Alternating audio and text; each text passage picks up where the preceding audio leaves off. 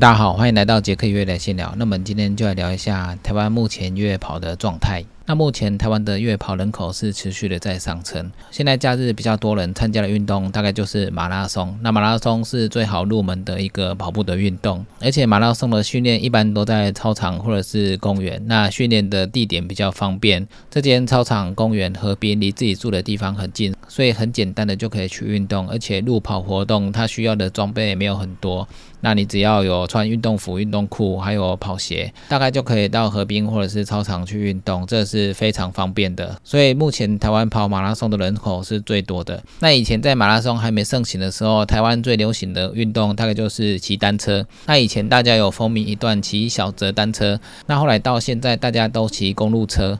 那小泽单车在假日的时候已经比较少见了，现在大部分假日遇到单车队都是骑公路车为主。单车在以前的台湾流行过很长的一段时间，而且假日都有单车的活动，一日北高或者是一日双塔，这个每个礼拜几乎都有团队在进行。后来到现在，因为每个礼拜都有马拉松活动，所以现在马拉松的活动反而是比单车的活动还要多。那现在在台湾的另外一个活动也非常的活跃，就是山铁的活动。那因为以前大家都流行骑单车，所以大家基本上都有单车。不过后来变成马拉松活动的时候，单车可能就会保在家里，而且骑单车一天出去可能需要花比较多时间。后来马拉松活动流行之后，大家就往马拉松去练习。所以在山铁活动，大部分的人都有单车，而且又经过了一阵子的马拉松的练习。那需要练习的就是游泳的运动，所以山铁的运动在在台湾还是蛮流行的。大家也都会报名台东的活水湖去参加山铁活动，而且山铁的运动，大家还可以比一下装备。有的人单车非常的好，也特别的贵，然后骑起来非常的快。而且山铁的活动它的难度比较高，它要花的时间比较多。所以，当我们参加山铁活动完赛之后，一旦打卡之后，这个是气势非常吓人的。所以，山铁活动带给大家的成就感也非常的大，而且顺便可以介绍一下你的装备，所以大家也蛮喜欢山铁这个运动的。然后大家都会说，你会游泳，又会骑单车，又会跑步，真的是非常厉害。这个听起来就很棒。所以，山铁的活动在台湾大家也是蛮喜欢去参加的。那越野跑的活动从以前比较少人在越野跑，那这几年经过了一些赛事的举办。还有一些活动的推广，现在参加越野跑的人也越来越多。那主要就是因为大家基本上都会马拉松的路跑，所以大家都有基本的跑步的能力。那因为很多选手都有参加过很多场马拉松，那山上的越野跑的话可能没有参加过，但是基本上大家会路跑。所以大家就会很想试试看去参加越野跑的活动。越野跑的活动在山上、在森林、在草原，还有溪边，这个都算是越野跑。跟马拉松最大的不同是，马拉松全部都是跑柏油路面，越野跑的话，跑在林道跟跑马路其实差不多，但是它凹凸不平的路面难度会比较高一点。所以很多参加路跑的选手偶尔也会参加越野跑的活动。那台湾有很多越野赛事都有在举办，T.U. 啊，或者是跑山州，或者是恰恰越野。那这些主要一年会有办比较多场的越野赛事主办方，他们每年都有办很多场的越野活动。还有其他的单位可能一年只办一场。那这个都是在台湾陆续有在举办的越野活动。如果你是第一次参加越野跑的选手，那你第一次参加之后，通常会有两个情形，一个就是我不想再参加了，因为真的是太累了。那另外一种是觉得山上很好玩。而且跑起来的风景跟一般在柏油路上路跑的风景比较不一样。通常第一次参加越野跑的选手跑完之后，都会出现不同的这两种想法。不过这个念头，只要在参加完隔一个礼拜之后，就会不知不觉又去报名另外一场越野跑。因为通常大家都是这样子，嘴里说不要，但是手却不老实。看到觉得想去的越野赛，又会不知不觉的手滑报名下去。所以刚跑完的痛苦，经过了一个礼拜、两个礼拜之后，就会觉得说，那我是不是还可以多练习，再继续挑战看看？就像我们跑马拉松一样，我们一开始跑十 K 马拉松或者是半马马拉松，跑完之后我们会觉得不太想跑下去，因为距离很长，真的是非常累。但是不知不觉你在经过平常的练习之后，或者是团体朋友的邀约。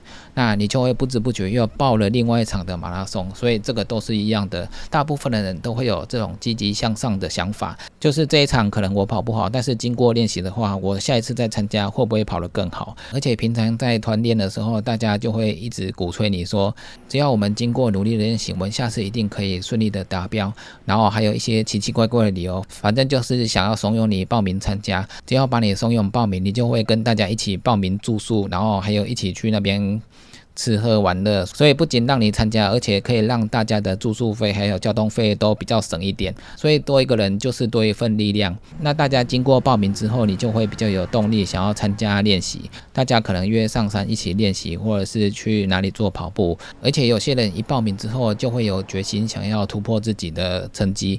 那在平日的时候，自己会多做一些练习。那除了平日的跑步练习之外，我们有时候也可能会做一些重训。那越野跑的话，因为要背负一些背包的东西，所以它的上半身的要求的体能也不能太少。那有些越野赛事的路段可能需要攀爬，所以你上半身也不能没力，你要练习手部的力量去做一些攀爬的动作。所以在锻炼越野跑的时候，你的要求非常多，上坡下坡的技巧，还有上半身的协调性。那也都需要加强，那这些都是越野跑所必备的基本功。而且越野跑活动为了保障你的安全，所以它要求的强制装备会比较多，所以你背负的背包的重量会比较重。所以刚刚才说，全身的肌群基本上都要经过一些练习。那经过练习之后，你再背一些重物，在跑步或者是在攀爬的时候，就比较不会那么困难。那这些只是最基本的，要让自己可以顺利的跑步，而且最重要的是让自己在山径上跑步的时候安全性会比较高一点。有时候下坡，如果地上很滑，我们脚一打滑的话，有时候你的核心如果不够的话，你就会没办法维持平衡。那如果你核心练够的话，有突发状况发生的时候，我们用核心的力量可以把自己拉回来。所以这个在基本的体能训练上也是非常的重要。所以一般的越野跑练习，它不是只有练跑步而已，它还有要求很多肌群的练习。那平常练习的这些基本功，除了让我们在山间跑步更有力量之外，也是让我们在山间跑步的时候安全性更高。主办单位当然也会在安全性上加强，还有枪支装备你也全部都要携带。这个只是基本，但是却是在越野跑的时候非常重要的东西。那大家在跑过一两场越野跑之后，大家会慢慢的把距离拉长一点。下次参加的话，可能就报名五十 K。那在跑过五十 K 之后，慢慢的就会跑一百 K 或者是一百迈。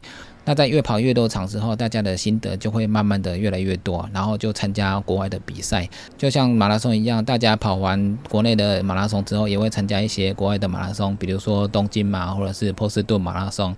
那越跑一样，大家在国内有经过很多场次的练习之后。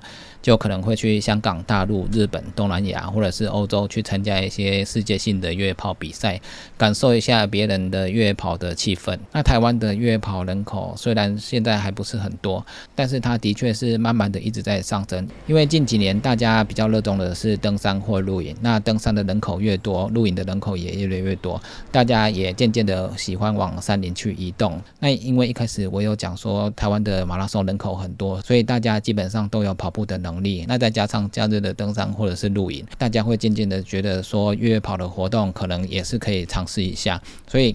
那越野跑的活动现在也陆续的有很多的新面孔增加。我在这几年的拍摄也发现了很多新面孔会突然跟我打招呼，就比较不像以前一样看到的越野跑选手大概都认识。那现在比较多人会想往山林去移动，所以参加越野跑的人口是越来越多。再加上每个礼拜如果你有一直看我的越野频道的话，那你也会多少增加一些越野相关的知识。那我在频道里也有跟大家闲聊一些越野跑的注意事项。包括它的装备，还有你上下坡的技巧。那闲聊的这些东西，最重要的还是以安全为主。在山上，安全比什么都重要。你心里最重要的就是要有安全这个观念。有这个观念之后，参加赛事，你安全的回到会场，有累积经验之后，你下一次就知道要怎么调整。所以现在大家渐渐对越野跑有比较多一点了解，在越野跑上也比较不会觉得那么难。以前我也还没越野跑的时候，我就觉得在山上跑怎么可能？但是随着这几年，大家一直都有在跑马拉。松，然后或者在登山的话，再把这两个结合起来，就等于是在山上跑步的运动而已。其实这也好像没什么难的，而且现在大家的体能都比较好了，那对山上的知识也比较丰富了，所以在越野跑的人口确实是越来越多。目前在亚洲地区，在大陆、香港、日本还有东南亚，算是蛮流行的一项运动。台湾参加越野跑人数也慢慢的越来越多。在台湾的话，可能大家一般会觉得越野跑比较危险，不过其实每项运动都很危险，就算我们。在马路上走，有可能也会被撞到。那主要是你能不能把这些风险降低？在山上越跑，也不是说想上山跑就可以跑。有时候上山你没有经过训练的话，你根本就跑不了二十公尺。我一开始要上山跑的时候，我也是蛮累的。我觉得上山三公里就蛮累了。那经过了不停的练习，还有相关知识的累积，这些累积还有体能都上升之后，渐渐的你就可以跑到十公里或者是二十公里。在山上跑五公里，对初学者来讲，已经算是非常难的一个距离了。那不用说要跑到十公里、二十公里，甚至一百公里到一百迈，所以这个是需要慢慢练习的。那你的身体经过基本功的练习，那肌群有经过练习，股四头肌有经过练习，那你在上山下山的时候，你的肌群有力量去支撑你的身体的重量的时候，那你下山自然就可以跑得越来越快。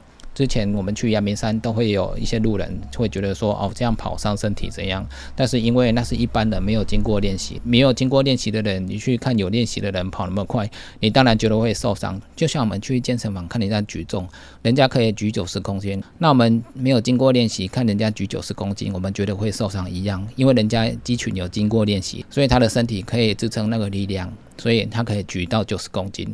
那如果你今天没有经过练习，你就去举九十公斤的重量，那肯定会受伤的。所以每项运动都是要经过基本的一步一步的练习，才有可能让你的力量或者是技巧慢慢的成长。那台湾目前的越野跑赛事也算是在亚洲地区蛮吸引很多国家会来参加的。我们会去参加港百或者是大陆的越野跑、日本的越野跑，那其他国家的人相对也会来台湾参加越野跑的活动。所以越野跑这个活动在世界上目前已经算是非常流行的一个赛事。在大陆的越野跑更不用讲，大陆越野跑成长非常快。那它的赛事也是有陆续有很多主办单位在举办，那参加的人数也都是秒杀的状态。那香港有大帽山的越野跑，那希望台湾之后也会有阳明山的越野跑。阳明山可以说算是我们。目前离城市最近，然后步道状态也不错的一个山脉，那就像台北马拉松一样，大家很想从国外来台北跑马拉松，别人也很想来台北跑阳明山的越野赛。那希望台湾以后也会有这种指标性的越野赛，大家平日的时候就多做跑步的练习，还有多看杰克的节目。那杰克会跟大家聊一些越野跑的技巧，还有赛事或者是小技巧的聊天。越野跑跟很多活动一样，都是需要一步一步的练习，才有可能慢慢的成长。所以大家有时间就可以多练习、多看节目、多参加一些比赛，累积自己的经验。希望大家在越野跑上面都会有不错的收获。那以上就是今天的杰克越野来闲聊，记得订阅 YouTube、按赞 F 一粉丝页，还有追踪 IG，就这样喽，拜拜。